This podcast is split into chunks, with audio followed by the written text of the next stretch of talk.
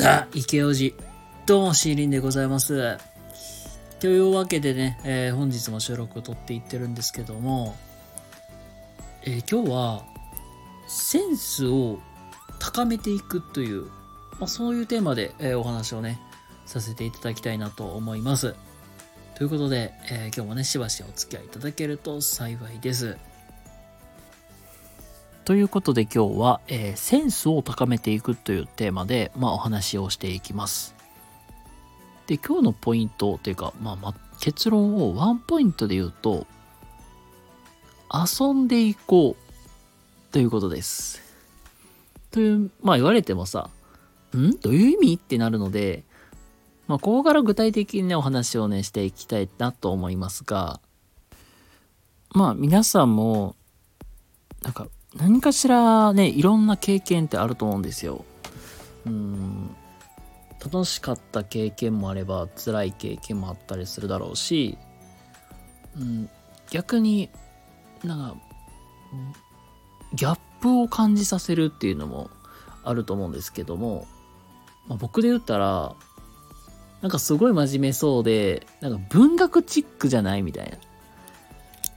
うん、なんかね、どこ、どこぞのなんだろう、文化部にいる、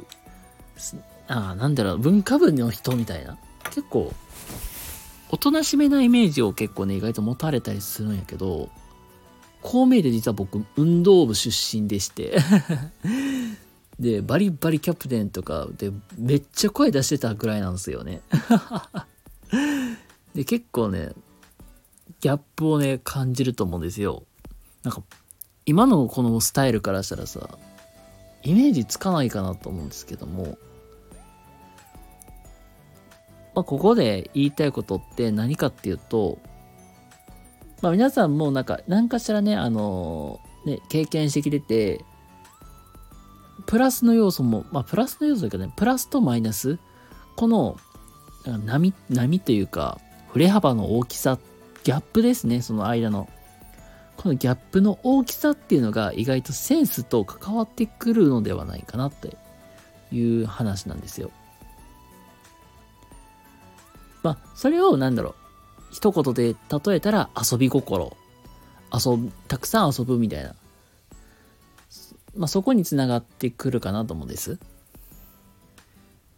で、まあ、いろんな経験を、まあ、積んでいく中で、あ、そこで、まあ、学ぶこともあるし、培うこともあるし、みたいな。で、そうしていく中で、自分の持っているセンスっていうのも磨かれていくと思いま思いますし、